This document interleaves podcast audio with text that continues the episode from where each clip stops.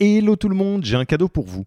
On a construit un toolkit que vous pourrez envoyer à vos managers pour qu'ils se forment tout seuls au management et qu'ils gagnent en autonomie. Concrètement, c'est une version do-it-yourself de notre programme de formation au leadership.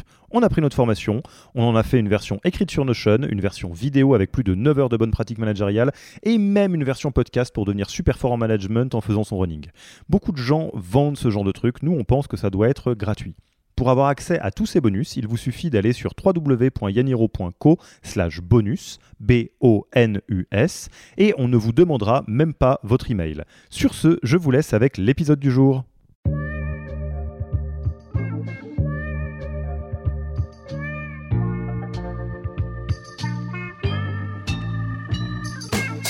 Bonjour et bienvenue dans le podcast du Human Factor. Je m'appelle Alexis Eve et tous les mercredis, je vais à la rencontre des startups les plus véloces pour rentrer en détail dans les bonnes pratiques RH qui leur permettent de faire du facteur humain un levier de croissance plutôt qu'un risque. Phoenix est une start-up euh, leader de la lutte anti-gaspillage en France avec 100 000 repas à sauver chaque jour. Le Human Factor, ce n'est pas qu'un buzzword. C'est aussi le nom de notre premier livre les clés de l'alignement entre associés, d'une organisation adaptée ou encore de la bonne relation à son travail, The Human Factor, c'est 100 pages de retour terrain des plus belles startups et de bonnes pratiques actionnables.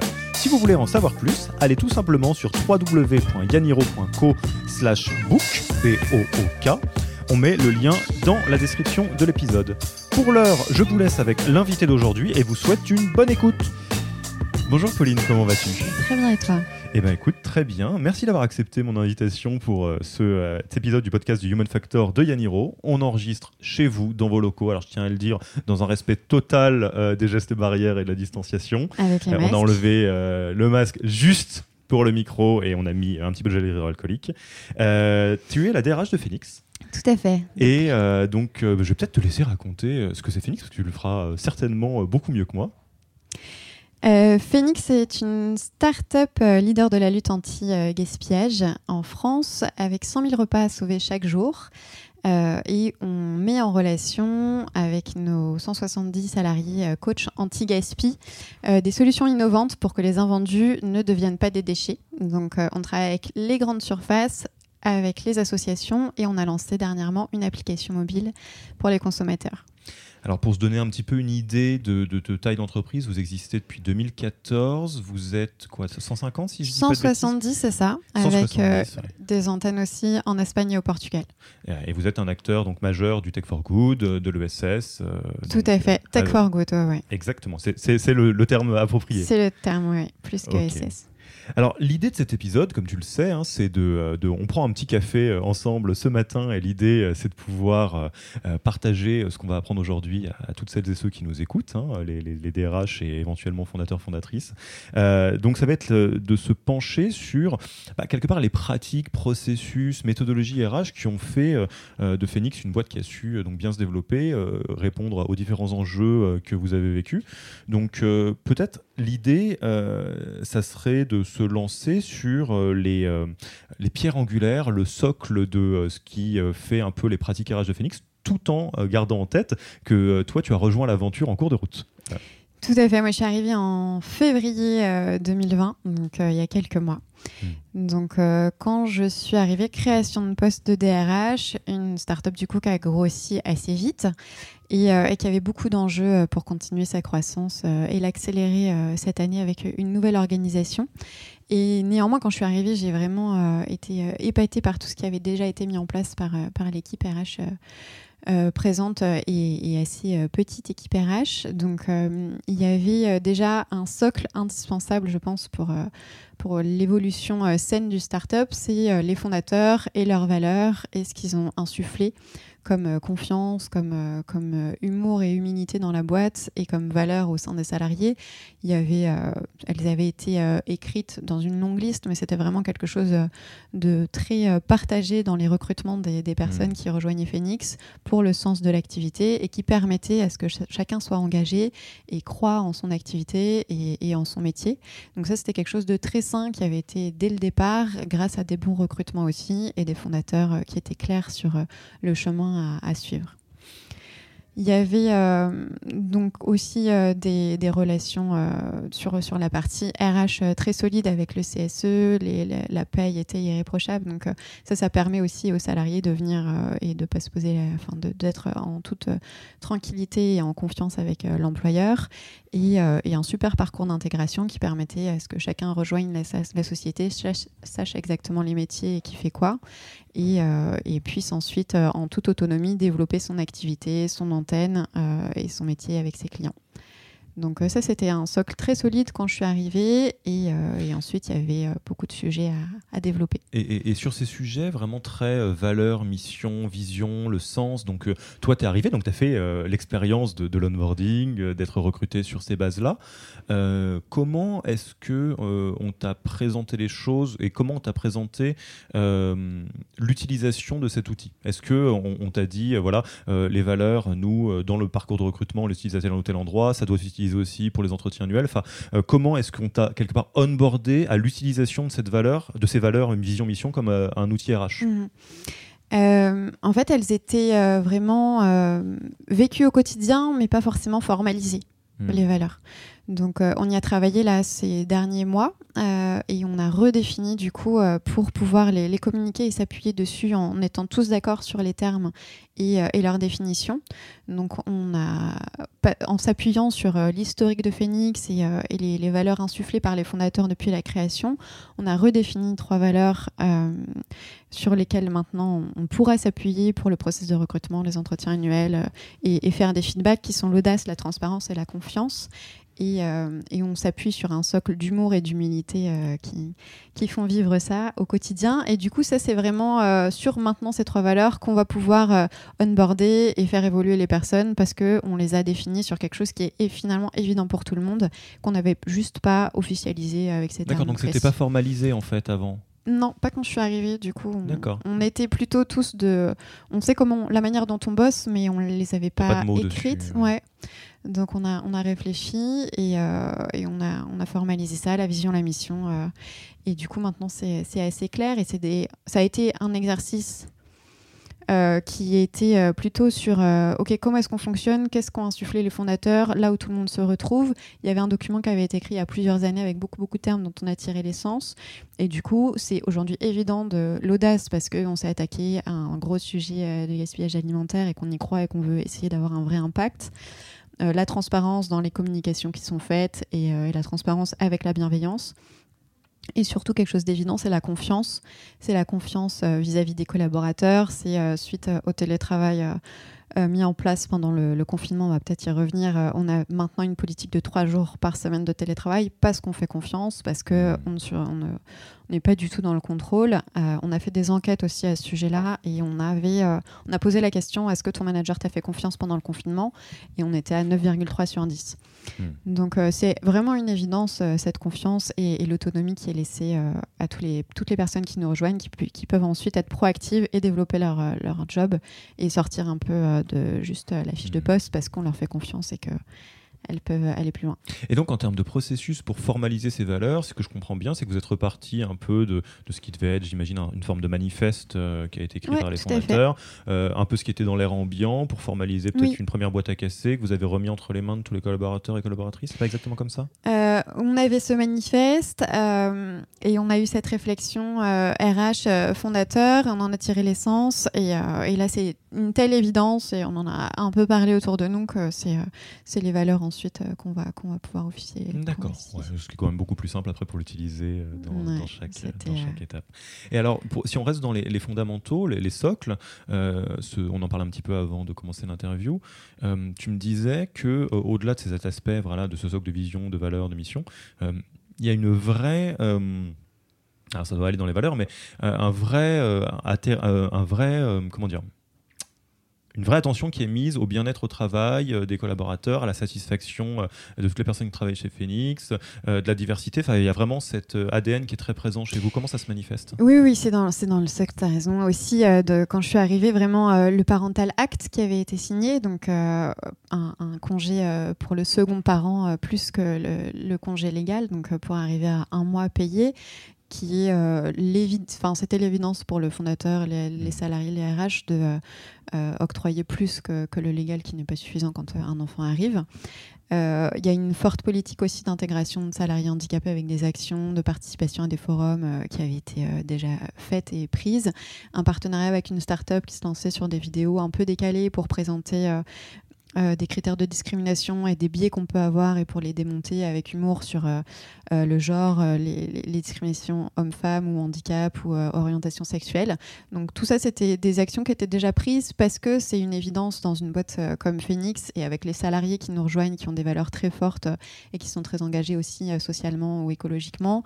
Qu'on ne va pas recruter sur les diplômes, qu'on ne va pas faire de discrimination sur l'âge ou sur euh, le, milieu euh, social. Donc, euh, on essaye vraiment d'avoir des salariés qui, qui représentent toutes les diversités et c'est une évidence que ce soit un milieu inclusif dans lequel chacun puisse s'épanouir avec son point de vue et, et, ses croyances. Donc, ça, c'était quelque chose déjà de très fort qu'on qu'on continue du coup avec évidence. Il n'y a pas de sujet. Là, on a mis en place aussi un congé pour les les salariés aidants. Donc, euh, il y a une définition de salarié aidant quand tu aides tes parents ou tes enfants.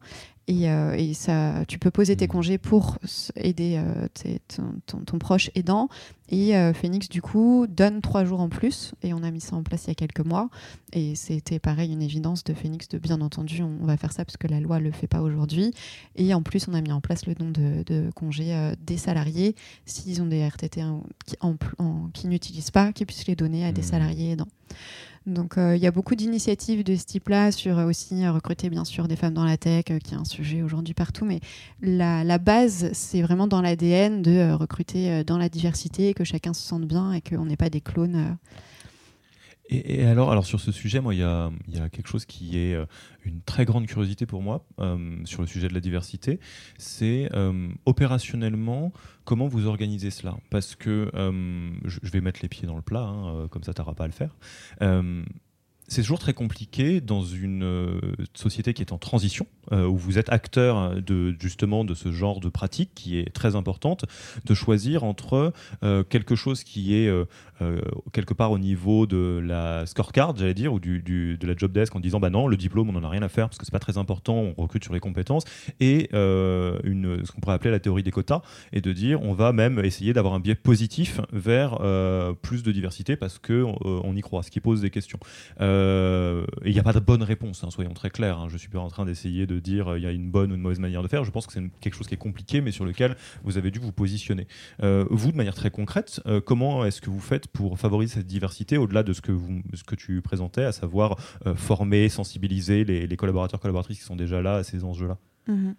Je pense que là où on a vraiment ce sujet de quota, entre guillemets, c'est euh, c'est les femmes dans la tech ou mmh. euh, les personnes en situation de handicap. Euh, et il y a l'interdiction dans la loi de discrimination positive. Ok. en revanche, là où on peut pas dire ah bah on peut pas faire de discrimination positive donc euh, bah, on, on, peut rien faire et on attend et la situation est celle-ci en France et du coup bah, c'est pas de notre faute et on va faire avec les CV qu'on reçoit. Euh, c'est de prendre une position un peu plus forte en disant on part d'un tel déséquilibre qu'on peut pas se, satisfaire de dire bah je reçois des CV aujourd'hui euh, bah, qui correspondent aux personnes que j'ai déjà dans les équipes et c'est celles que je vais continuer à recruter. Donc sans dire on fait de la discrimination positive on peut dire là aujourd'hui pour renverser ce déséquilibre je suis obligé d'aller plus loin et je suis obligé de dire, euh, là, dans cette équipe de dev aujourd'hui euh, de 10 personnes où on n'a que des hommes, euh, il, faut, il faut absolument qu'on prenne des, actions positives et plus fortes que ça. Et, on prend des actions plus fortes. Donc, donc c'est pas de la discrimination positive sur voilà on, veut tel profil exactement dans, dans, dans, dans l'annonce, mais on va quand même avoir des euh, des incitations et tout le monde est aligné et, euh, on ne peut pas être fataliste et attendre que les hmm. choses changent. Donc euh, on va un peu plus loin. C'est intéressant parce que c'est des, questions qui, qui, font débat parce qu'on peut tous intellectuellement se poser la question de est-ce que les quotas c'est bien ou c'est pas bien, mais pour justement passer pas mal de temps dans la tech et typiquement sur des métiers de dev, euh, c'est malheureusement une évidence que si tu es dans une équipe où il y a 8 personnes, c'est très difficile pour une femme au démarrage de s'épanouir, donc il faut renverser la vapeur le plus vite possible, voire même éviter qu'il y ait un déséquilibre au démarrage quand on a le luxe de faire ça. Mais effectivement, je te rejoins, on n'a pas trop d'autres outils que euh, d'aller euh, être en recherche particulièrement de certains profils quand on veut créer de la diversité. Et, et c'est très complexe aussi. Donc en effet, c'est pas parce que tu vas avoir une femme dans une équipe de dev que ça y est, on peut se reposer sur que, que, les choses sont, sont réussies. Donc il faut en effet continuer, aller vers plus de parité pour qu'il y ait un vrai impact. Je crois que c'est à partir de 30%, qu'il faut qu'une minorité soit représentée, qu'elle se sente plus écoutée et plus euh, peut-être à l'aise aussi. Donc, euh, il y a aussi un système de parrainage, d'intégration, de suivi d'intégration, de cooptation. Et euh, une fois que les, salariés soient, soient dans l'équipe, qu'elles se sentent vraiment accueillies et, du coup inclus. et c'est aussi former les collaborateurs et les collègues autour. Donc, pour une personne en situation de handicap, ça peut aussi vouloir dire former l'équipe à ce que c'est que le handicap pour qu'il n'y ait pas ensuite de biais ou de surgentillesse. Ou de... Donc, ça, c'est c'est pas juste au recrutement, c'est ensuite euh, à l'intégration, au suivi, au suivi de carrière, euh, suivre tous les indicateurs pour, euh, pour être sûr qu'on va dans la bonne direction. Et quels indicateurs vous suivez là-dessus? Euh, bah, du coup, on va aussi euh, sur la, politique de rémunération, euh, on, a, on a clarifié pas mal de règles et on va regarder en fin d'année sur les augmentations. c'est dans l'index égalité pro aussi, mais c'est des indicateurs indispensables de bah, à quel pourcentage en moyenne augmentent les femmes, à quel pourcentage en moyenne augmentent les hommes et les femmes qui reviennent de congé mat. Donc ça peut être un indicateur qu'on va regarder. D'accord, donc ça va être euh, à la fois des indicateurs de, de, je dirais, de répartition au sein de l'entreprise euh, femmes-hommes, mais aussi d'évolution de carrière, de voilà, rémunération. On va regarder bien sûr les promotions. Ouais. Donc on va, on va creuser tout ça. Euh, on n'a pas énormément de données sur, euh, sur les, années précédentes parce que c'est une boîte aussi qui a grandi très vite. Donc euh, il y a deux ans, il y avait 50 personnes. Donc c'est aussi quelque chose qu'on est en train de construire. Mais oui, il faut bien sûr des indicateurs de suivi sur tous les process de recrutement, d'intégration, de formation, de rémunération. Alors justement, on va en parler de la croissance à fond les ballons parce que c'est de ça dont on va parler. L'idée, c'est de se pencher sur, dans les, depuis que tu es arrivé, donc, J'interromps l'épisode une petite seconde pour vous rappeler que si vous voulez envoyer à vos managers la version Do It Yourself de notre formation en management, il vous suffit d'aller sur www.yaniro.co slash bonus B-O-N-U-S. Sur ce lien, vous trouverez gratuitement toute notre formation en version vidéo, podcast et la boîte à outils du management Notion qui était jusqu'alors réservée aux managers conformés. On n'aime pas vendre des secrets, on préfère vous les offrir et parier que vous bosserez avec nous si vous voulez les implémenter plus vite. Sur ce, retour à l'épisode depuis les, derniers mois. Euh, c'est quoi les, chantiers sur lesquels euh, tu t'es euh, particulièrement penché d'un point de vue RH et qui ont eu le plus d'impact? Donc je suis arrivée en février, le 10 février. Donc je m'étais donné un mois pour un peu faire un état des lieux et, voir ce qui fonctionnait déjà très bien ou ce qu'on pouvait améliorer ou mettre en place. Je suis arrivée aussi pendant une réorganisation donc, qui a été lancée en février, euh, où on passait en gros de, 20 antennes avec euh, une croissance qui s'était faite euh, géographiquement de manière, enfin, au, fil du temps. Et là, il a fallu quel périmètre rationaliser. France, Europe, France, France 20 antennes. Et, et, du coup, un management qui n'était pas vraiment centralisé avec hmm. beaucoup de reporting complexe. Donc, euh, il y avait eu une décision euh, avant mon arrivée de, de, changer cette organisation, de demander aussi une spécialisation sur les métiers. Donc je suis arrivée et tout de suite, en fait, j'ai aussi euh, beaucoup travaillé à ce sujet. Et ensuite, le 13 mars, bah, il y a eu la crise du, coronavirus et, et, le confinement. Donc finalement, tous les sujets, je me disais, bon, je vais prendre un peu de temps. Et puis j'avais commencé, commencé à me faire une liste des, des prios. tout ça a été tout à coup écarté et, euh, remis à la juin-juillet, je commence à, m'y remettre. Mais sinon, euh, du coup, euh, ce qu'on a mis en place à mon arrivée, qui a eu beaucoup d'impact, bah, ça a été la gestion de la crise. et, c'était très dense et en même temps très formateur. Donc, il y a eu la complexité légale et, de, paye.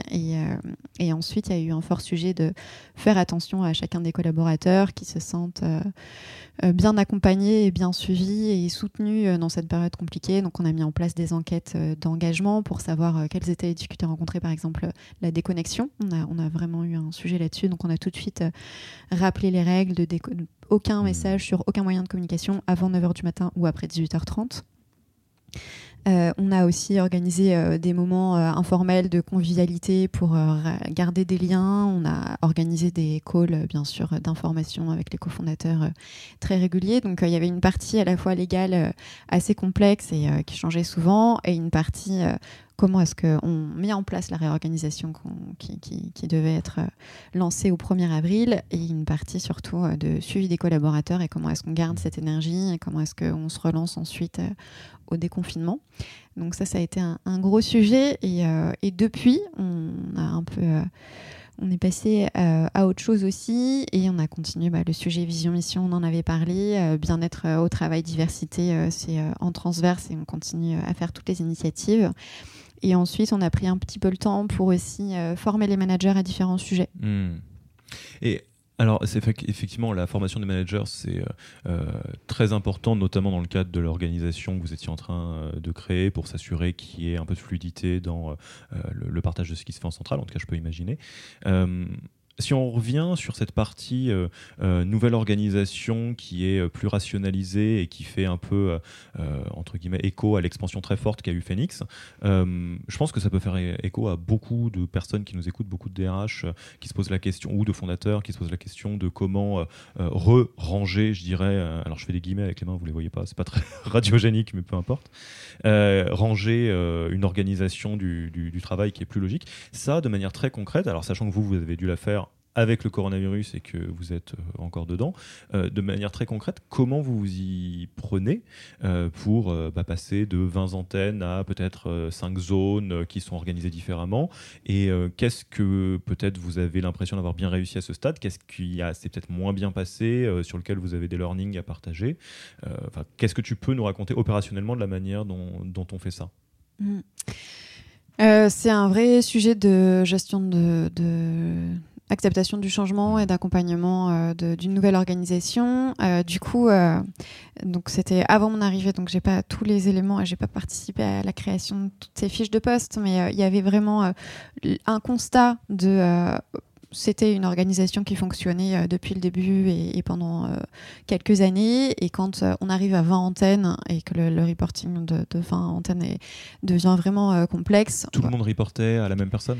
Oui, ils étaient deux, mais, mais oui, c'était quand même chacun très autonome sur son antenne, sur le management des équipes sur le terrain, sur la prospection commerciale. Donc il fallait des outils davantage partagés sur le reporting et sur la prospection commerciale aussi euh, des pratiques plus homogènes et, euh, du coup euh, pas 20 interlocuteurs. Donc c'était vraiment une, logique de bah, comment est-ce qu'on peut continuer à grandir et, on peut plus continuer à grandir en mettant des, petites antennes partout. Donc on va faire cinq grandes régions avec à l'intérieur différentes antennes et donc avec des personnes qui passaient managers sur ces régions et des personnes qui passaient commerciaux sur ces régions-là.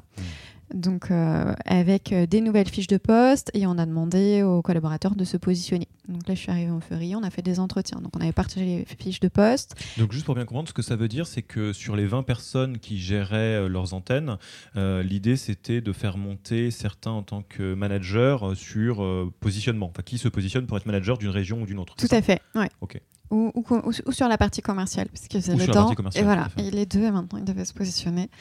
Euh, donc, on a partagé les fiches de poste et on a eu les salariés euh, qui se sont positionnés pour euh, faire des entretiens. on avait fait des grilles, nous, pour faire des entretiens structurés et pour évaluer chacune des personnes vraiment sur les compétences. Et c'était intéressant parce que je venais d'arriver et j'avais pas du tout de, de passif. Et, et, je faisais les entretiens avec leur manager. Mmh donc euh, sans qu'il m'ait briefé du tout en amont. Donc euh, on essayait d'avoir le, maximum d'être très factuel et de, comparer vraiment euh, sur, par rapport à notre grille et par rapport aux compétences qu'on recherchait. Et, et, ensuite, du coup, on a confirmé quelle personne prenait quel job. Et, et ça a été ça a provoqué bien sûr des frustrations pour certaines personnes et, des incompréhensions. Euh, et, ce que je retiens, c'est vraiment euh, de prendre le temps peut-être davantage de co-construire, de préparer, d'accompagner, de faire des communications très régulières. Avec cette particularité, bien sûr, on avait antennes qui sont partout en France, donc on a pas, on a la moitié des collaborateurs à Paris, la moitié en région. Donc, euh, comment est-ce qu'on crée cette dynamique avec des gens qui sont en région aussi? Donc, euh, on a ensuite euh, communiqué ces nouvelles organisations et ensuite, on, l'a vraiment mise en place avec des avenants et des accompagnements et des, le, nouveau mode de fonctionnement en avril pendant le confinement. Et, et maintenant, suite au, déconfinement et que cette organisation est en place depuis quelques mois, voilà, ça a été le, temps aussi peut-être de l'acceptation, de, de, se régler et, et, que ça fonctionne de nouveau. On a aussi revu la politique de variables pour qu'elle soit adaptée en fonction des postes, pour que la rémunération soit aussi incentivée par rapport aux nouveaux objectifs. Et ça, bien sûr, on, est aussi euh, une organisation agile et start-up et donc tout ça, euh, on fait du test and learn et euh, il y a des choses qui seront améliorées bien sûr dans quelques mois. Et, ça, alors tu peux me dire si c'est beaucoup trop tôt pour avoir euh, une, visibilité sur l'impact, mais de, d'avoir, de, passer justement d'une expansion où il y avait euh, chaque nouvelle antenne serait euh, une nouvelle petite entité avec tout ce que ça implique comme complexité organisationnelle, et là d'avoir rationalisé sous région, est-ce que vous voyez déjà un impact sur bah, la trajectoire de Phoenix, la, la fluidité dans l'orga, ou c'est trop tôt? Euh, la fluidité dans l'orga, oui. La trajectoire de Phoenix, c'est le but, mais c'est trop tôt pour que je te le dise, j'espère. Ouais. Donc, euh, on, avait aussi euh, mis en face des gros objectifs de, croissance. Pour le but, vraiment, c'est la lutte contre le gaspillage alimentaire. Donc, on, revient à ça. Mais le but, c'est d'avoir le plus d'impact, d'être une société à impact, qui a un vrai, un, vrai sens au quotidien pour nos salariés et d'aller toucher, du coup, le plus de, magasins pour les emmener vers du don et, et le plus d'associations. Euh, d'aller vers le zéro gâchis alimentaire. Donc euh, pour nous, c'est aussi euh, comment nos, collaborateurs et sur l'app et, sur le terrain et ceux qui travaillent avec la proxy, donc on a plein d'équipes, puissent être plus efficaces pour avoir un plus gros impact. Donc faire aussi plus de suivi à distance, onboarder plus de magasins sur l'application et, et, comme ça faire la croissance de Phoenix. Donc on avait un objectif assez ambitieux pour 2020 qui a été complètement ralenti donc euh, ça nous empêche aussi peut-être, euh, enfin ça retarde un peu euh, de voir les effets de cette réorganisation. Et alors ça nous permet de faire la transition sur l'aspect faire monter en, compétences, en qualité les, managers. Qu'est-ce que tu peux me dire un peu sur, sur ce chantier? Déjà, quelle est sa genèse? À quel moment tu ou vous vous êtes dit, bon là on va essayer de s'intéresser à ça maintenant? Euh, c'était un peu euh, sur les sujets, tiens, on va mettre à plat euh, la politique de recrutement, tiens, on va lancer les entretiens de mi-année, tiens, on aimerait qu'il y ait davantage de feedback. Et à ce moment-là, bah, nos relais, c'est les managers. Donc, bien entendu, on va former les managers et on va en discuter avec eux. Donc, sur, sur le recrutement, sur la politique de non-discrimination, sur les entretiens structurés, c'est un peu plus au fil de l'eau. Quand on a un recrutement, on brief le manager en amont. Mais sinon, au lancement des entretiens de, de mi-année, c'est les rebriefer, donc faire une formation que manager, puis euh, une, à, tous les salariés aussi, leur expliquer le but et comment ça va se euh, fonctionner. Mais sinon, c'est vraiment les managers, euh, être leur contact privilégié et qui nous appellent à, chaque sujet, à chaque interrogation pour mieux accompagner leurs salariés. Donc, on a des formations assez théoriques et après, c'est au fil de l'eau tous les jours échanger avec eux pour être sûr qu'ils soient bien outillés et qu'ils puissent motiver au quotidien leur leurs collaborateurs. donc c'est quoi toute la boîte à outils que vous avez, euh, si on les reprend un par un, que vous avez pour euh, vous assurer que vos managers grandissent? Moi ce que je comprends c'est qu'il y a une formation donc, que vous avez fait en interne, en externe, il y a une équipe qui s'occupe de l'accompagnement. Est-ce que tu peux me redire un petit peu toutes les briques euh, Oui, il y a une formation qui a été faite l'année dernière, il y en a une autre qui va être faite cette année, donc par un formateur dédié. Et nous en interne c'est plus des, des, présentations selon les sujets. Là qu'on va donc rassembler dans une boîte à outils justement dans un guide pour tous les managers avec chacun des sujets de euh, les valeurs, comment est-ce qu'on les vit, euh, le recrutement, euh, les indispensables, les, ce qu'on doit checker, un entretien structuré jusqu'à l'intégration, le process d'intégration, les points qu'on fait durant la période d'essai. Il y a leur donner des conseils aussi fréquemment sur aussi euh, les, arrêts euh, longue durée, donc les retours de congé, de congé maternité ou les arrêts euh, maladie longue durée, donc faire un point le premier matin, le premier jour et bien accueillir le collaborateur. Donc ça, c'est des mmh. petits tips qu'on redonne au fur et à mesure, jusqu'à bien sûr les entretiens, les entretiens annuels, savoir faire un, feedback et faire des objectifs, les, les, augmentations, etc. Donc on va essayer de tout rassembler et pour l'instant, c'était un peu en fonction des sujets. D'accord, donc alors tel que je me le modélise, tu me dis si je comprends bien, il y a vraiment euh, une partie de la formation euh, qui est euh, des fondamentaux du management en startup, vous avez mis ça entre les mains de, gens dont c'est le métier, et vous, votre job après en interne avec ton équipe, c'est de refaire une surcouche qui correspond à l'intégration de ces pratiques managériales dans l'organisation de Phoenix au quotidien. Donc pour certains sujets, les valeurs, arriver à aider quelqu'un qui revient en, de, oui.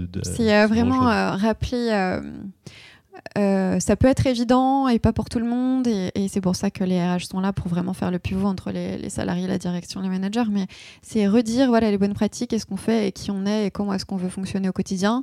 Et du coup, bah, la bienveillance, c'est dans les gènes aussi. Donc, euh, bien entendu, quelqu'un qui revient après euh, après un, arrêt de longue durée, tu, prends un café avec elle le premier matin et tu lui dis à quel point voilà, Phoenix est, content de son retour. Et, welcome euh, on board. et, pour certains managers, ça va être évident, c'est pas la peine de leur dire. Pour d'autres, ils sont dans le jus et, c'est quelqu'un qui est sur un autre site et ils vont pas forcément le faire le jour même. Donc, c'est redonner ces tips-là, c'est expliquer, c'est comment est-ce qu'on fait un feedback, comment est-ce qu'on s'adapte à, à, chacun des collaborateurs qui va pas s'exprimer et pas communiquer de la même façon, qui va pas oser aborder les mêmes sujets. Donc, c'est aussi leur dire bon bah il faut aussi parler de l'ambiance dans l'équipe, du sentiment de progresser, des formations qu'ils veulent faire ou de leur satisfaction sur leur rémunération. C'est pas des sujets tabous. Voilà comment est-ce qu'on les aborde et, euh, comment est-ce qu'on les aide ensuite à avoir ces discussions. Et vous faites une distinction entre euh, manager et je sais pas comment on appelle top manager, directeur, C-level ou euh, toute personne qui pilote des équipes et manager et donc est dans ce circuit? Oui, non, on ne fait pas de, de, distinction encore. On n'est peut-être pas assez nombreux et on pense que tout, le monde euh, peut progresser au quotidien pour être un bon manager, donc tout le monde est concerné. Donc par exemple, est-ce que les founders et toi, vous êtes là-dedans ou pas? Oui, oui. Ah, ça c'est bien, c'est une très bonne chose. Ok, bah écoute, c'est très intéressant. Je te propose qu'on passe tranquillement à, la fin de l'interview. Euh, on arrive un peu euh, au bout du café, comme on dit. Déjà, euh, quelqu'un qui euh, écouterait cet euh, échange et qui aurait envie de te poser des questions en direct, c'est quoi la meilleure manière de te contacter? C'est mon mail, je pense, mon mail pro, où bah, je, suis, tous les jours. Hein. donc c'est pauline.b at. Ouais, on le mettra dans la description de l'épisode. quel livre, podcast ou blog recommanderais-tu aux auditeurs et auditrices? J'ai collaboré avec un formateur coach je te fais peut-être de la concurrence. Euh. Oh, c'est pas très grave. Hein. Il y a, tout, tout, c'est des sujets, ça vaut le coup qu'on en parle. Donc on le euh, qui s'appelle Stéphane Michel, qui a accompagné euh, Le Bon Coin pendant de nombreuses années et qui accompagne aujourd'hui beaucoup de startups. donc Stéphane Michel, qui a un site qui s'appelle Solar Management et une entreprise et qui fait des formations manager et et qui nous a aidé aussi sur les, valeurs euh, de Phoenix. Et du coup, il a un blog sur lequel il rédige beaucoup d'articles sur le management que je recommande chaudement. Ok, bah on mettra les liens. Et euh, enfin, comme tu le sais, l'idée c'est de pouvoir rencontrer beaucoup de DRH très très très inspirants. Euh, qui est-ce que tu nommes, je dirais, pour le prochain épisode du podcast? Et qui est-ce que quelle est la question que tu as envie que je pose à cette personne? Alors, c'est Julia Lefebvre qui était euh, ma manager chez Accenture et qui est aujourd'hui une super amie et qui est DRH euh, en freelance. Donc, qui accompagne euh, différentes sociétés, qui a monté sa boîte qui s'appelle People Co. Je ne l'ai pas prévenue, donc ça va lui faire la surprise, elle va être ravie. Et, et j'aimerais, on ne parle pas plus pas très souvent aujourd'hui de, nos euh, sujets euh, pro, mais euh, j'aimerais qu'elle nous raconte aussi ses, plus grandes fiertés parce qu'on n'en parle pas souvent de, nos réussites et on est sans doute assez humble, mais qu'elle nous raconte vraiment ce qu'elle réussit. Et aussi j'aimerais savoir comme j'aime savoir pour tout le monde des échecs et comment est-ce qu'on rebondit et le droit à l'erreur et comment est-ce qu'on apprend de, tout ça. Donc ça m'intéresse toujours. Bah écoute, merci beaucoup Pauline pour ton temps. je te dis à très vite et puis à bientôt. avec grand plaisir, merci à toi. Au revoir. Salut. Merci d'avoir écouté cet épisode. S'il vous a plu et que vous ne voulez rater aucun nouvel épisode, abonnez-vous à la newsletter en allant sur le site www.yaniro.co. Et à mercredi prochain pour le prochain épisode. Merci d'avoir écouté cet épisode. Petit rappel, si ce n'est pas encore fait, pour accéder à notre formation en management dans sa version gratuite, il vous suffit d'aller sur www.yaniro.co bonus, B-O-N-U-S. Vous y trouverez gratuitement toute notre formation en version vidéo podcast et la boîte à outils des meilleures pratiques du management dans un Notion récapitulatif. Et on ne vous demandera même pas votre email. Profitez bien de cette formation gratuite, envoyez-la à tous vos managers et à mercredi prochain pour un prochain épisode.